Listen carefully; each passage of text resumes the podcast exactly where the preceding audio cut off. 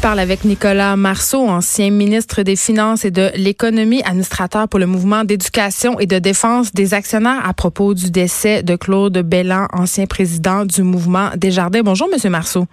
Oui, bonjour, Madame. Vous l'avez côtoyé, évidemment, Monsieur Bellan, dans le cadre de vos fonctions?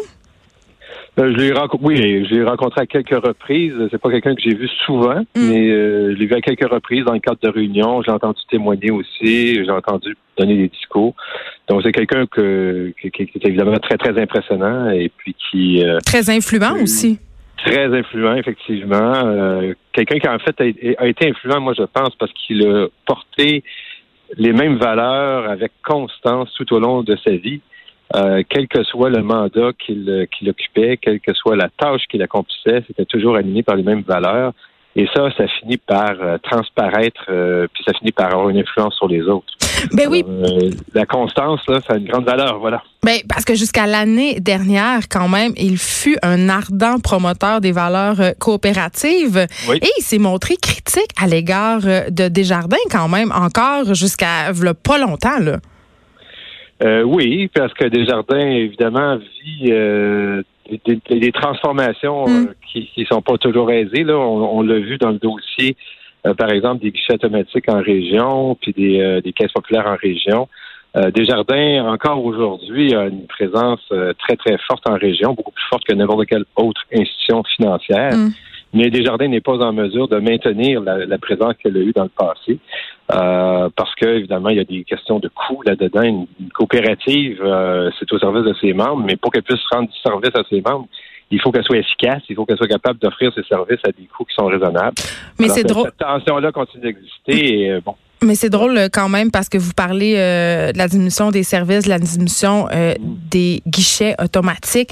Est-ce que ça, c'est pas directement dû à une politique qui a été mise en place par M. Bellan en 99, c'est-à-dire euh, la Confédération, les 11 fédérations ont été abolies pour laisser place justement à une fédération unique et ça a produit une diminution importante du nombre de caisses populaires là, à cette époque-là?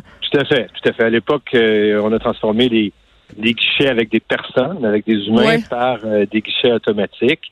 Et avec le temps, euh, les guichets automatiques eux-mêmes, avec euh, la diffusion d'Internet, puis euh, des services comme Accéder ou des services équivalents d'autres institutions bancaires, ben, même ces guichets automatiques-là sont devenus moins utiles. Euh, ce sont des transformations qui euh, touchent les gens dans leur quotidien. C'est pour ça qu'il y a de la résistance. Euh, Mais si on passe au vieillissement de la population, par exemple, c'est normal. Voilà. C'est pas toutes les personnes Exactement. âgées qui sont familières avec accéder, par exemple. C'est pas très populaire, là. Ah non, vous avez absolument raison. Euh, je ne crois pas qu'on peut euh, remplacer des humains complètement. Ce ne sera jamais le cas. Hmm. Et euh, M. Bélan, je pense qu'il y avait un peu de ça dans son message. C'est que, bien sûr, Desjardins doit faire face à- aux autres institutions financières, puis doit, en conséquence, être capable de livrer ses services à des coûts les plus faibles possibles. Et ça, c'est le, jeu de toute euh, l'économie capitaliste dans laquelle on se trouve. Mais en même temps, il faut garder l'humain euh, il faut garder l'humain en, en vue. Il faut, euh, il faut que l'économie soit au service des gens. Ça, ça a été son message numéro un à travers le temps. Oui, mais en même temps, ça a été son message numéro un, mais il y avait cette volonté euh, que le mouvement Desjardins puisse rivaliser avec les autres grandes banques canadiennes.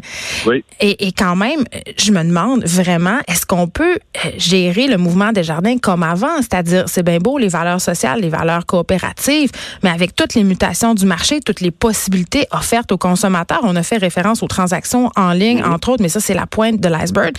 Est-ce que c'est pas un peu utopique de penser que Desjardins puisse conserver cet ADN-là?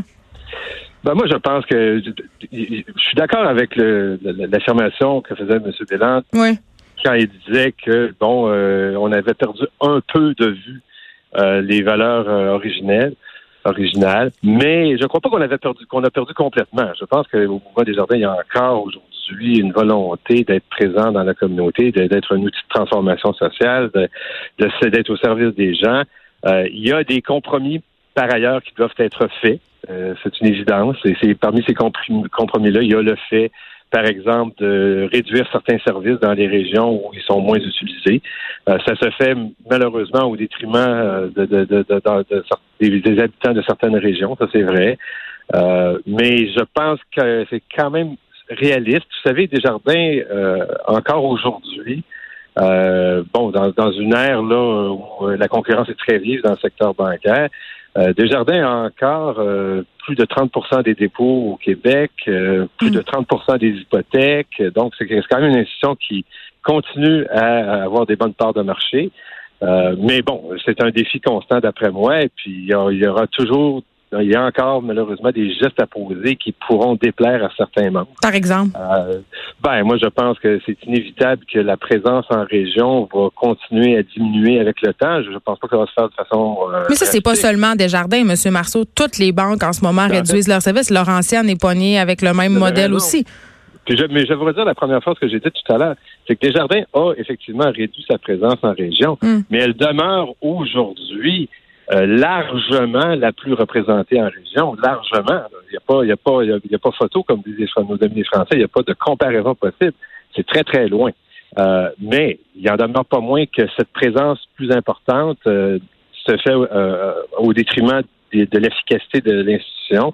Il y a des, éventuellement, il va falloir réduire les coûts si on veut demeurer, compétitif. Et d'un autre côté, et d'un autre côté, il y a l'image de la marque qui en a pris pour son rhume avec toute cette histoire de vol de données. Ah Monsieur Bellan, par ailleurs, avait été victime de vol d'identité.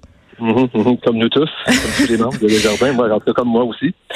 ben oui, mais quelles seraient les actions à poser, euh, selon vous, par Desjardins pour redorer un peu son blason? Parce que, euh, pour vrai, l'image de la marque en a vraiment pris pour son rhume. Mais moi, je me demande, comme jeune consommateur, est-ce que je ferais le choix d'aller chez Desjardins aujourd'hui, euh, pas seulement à cause du vol de données, mais à cause de toute cette concurrence dont on parle depuis tantôt? Par exemple, des banques virtuelles comme Tangerine, tu sais? Oui, oui, oui, non, je comprends.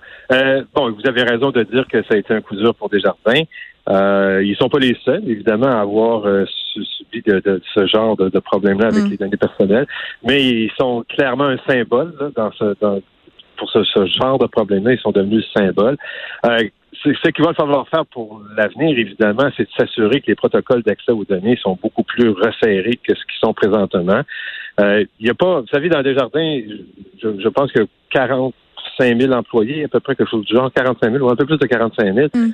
C'est sûr qu'à 45 000 employés, on peut euh, on peut faire bien bien des efforts, mais on n'arrivera jamais à garantir la complète et totale probité des, de 45 000 employés. Euh, parmi 45 000 employés, il se trouvera toujours une ou deux personnes qui sont euh, moins bienveillantes. Euh, et dans ce contexte-là, il faut toujours, toujours, toujours s'assurer d'avoir des, protocoles les plus resserrés, euh, des, accès qui sont très limités et euh, qui sont exceptionnels. bon, des, des, règles comme celle-là, ça existe évidemment déjà ailleurs. Alors, il faut que chez Desjardins, comme dans toutes les institutions financières, on resserre des protocoles d'accès aux données. Ça, c'est une évidence. En terminant, quel héritage, selon vous, laisse M. Bellan?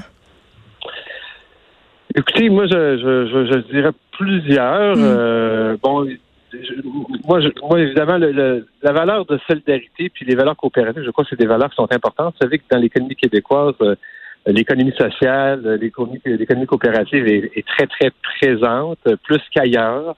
Euh, cette idée que euh, on doit avoir une économie qui est au service de tous plutôt qu'au service de quelques-uns, c'est une, idée qui est forte dans l'économie québécoise. Et M. Euh, Bélan a incarné ça et puis a fait prospérer le mouvement des jardins, puis l'a amené euh, à croître encore plus. Et je pense qu'aujourd'hui, on hérite encore, euh, on, hérite de cette institution financière très, très solide, grâce en partie à son travail. Alors, je pense que c'est un, un grand héritage.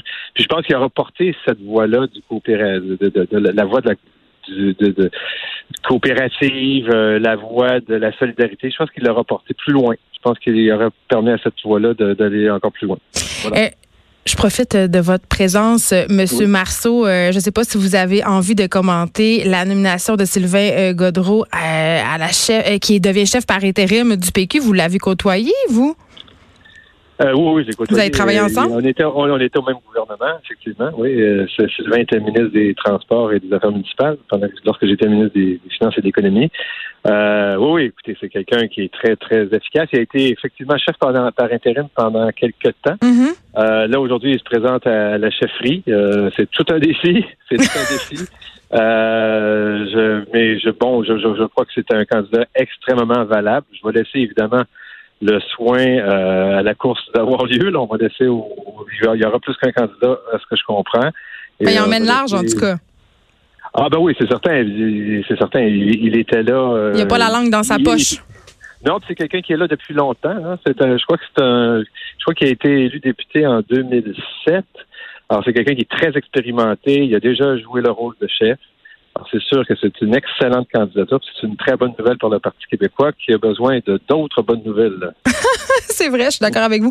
Nicolas Marceau, merci, ancien ministre des Finances et de l'Économie, administrateur pour le mouvement d'éducation et de défense des actionnaires, aussi professeur au département des sciences économiques de l'UQAM. Merci beaucoup de nous avoir parlé. Un plaisir. Merci à vous. Bon après-midi. De 13 à 15. Les effrontés.